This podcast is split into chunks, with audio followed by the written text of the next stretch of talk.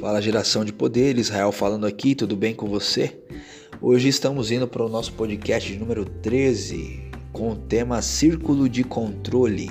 Círculo de Controle, 13 terceiro podcast da série Sentido de Vida, onde estamos abordando o cristianismo e estoicismo.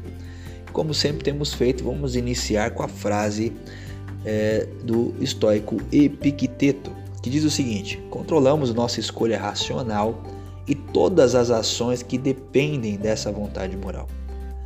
O que não está sob nosso controle são o corpo e qualquer parte dele, nossos bens, pais, irmãos, filhos e nosso país. Qualquer coisa que poderíamos nos associar. Frase de Epicteto. Isso é importante o bastante para que mereça ser repetido. Uma pessoa sensata sabe o que está dentro do seu círculo de controle e sabe também o que está fora do seu círculo de controle. O ser humano gosta de estar no controle das coisas, gosta de estar no controle da situação, gosta de estar no controle da vida, mas nem tudo a gente consegue ter o controle. Mas existe coisas que estão no nosso controle que a gente cria então um círculo de controle dentro delas. A boa notícia é que é muito fácil lembrar do que está dentro do nosso controle. E segundo os estoicos, o círculo de controle tem apenas uma coisa: sua mente. Isso mesmo. Nem seu corpo físico está completamente dentro do círculo de controle. Afinal, você poderia ser acometido por uma doença ou deficiência física a qualquer momento. Você poderia estar em uma viagem internacional, por exemplo, e ser preso por engano. Mas isso é uma notícia boa, porque reduz drasticamente a quantidade de coisas que eu e você, é, sobre as quais eu e você precisamos pensar.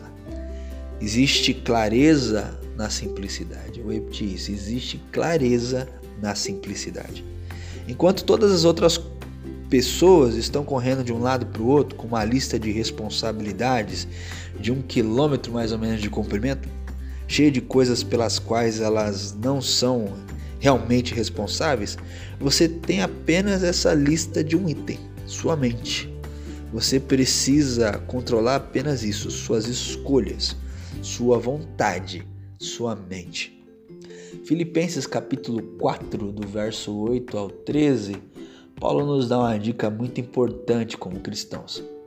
Finalmente, irmãos, tudo que é verdadeiro, tudo que é respeitável, tudo que é justo, tudo que é puro, tudo que é amável, tudo que é de boa fama, se alguma virtude há, se algum louvor existe, seja isso, ou seja, essas coisas todas que eu citei, que ocupe o vosso pensamento, a vossa mente e a vossa vontade porque as escolhas elas vêm por causa das vontades e as vontades existem por causa da nossa mente. Nunca se esqueça, tem coisas que nós estamos no controle e tem coisas que não estamos no controle. E para que nós, para as quais nós não temos o controle, Deus está no controle. Lembre-se, cuide da sua mente, cuide do que você pensa. Você é o resultado daquilo que você pensa, daquilo que você escolhe e das suas vontades. Entregue sua vontade a Deus e você estará entregando o seu controle a Deus. Nunca se esqueça, você é geração de poder. Um grande abraço. Deus abençoe a sua vida. Fique com Deus. Lembre-se, você é sim geração de poder.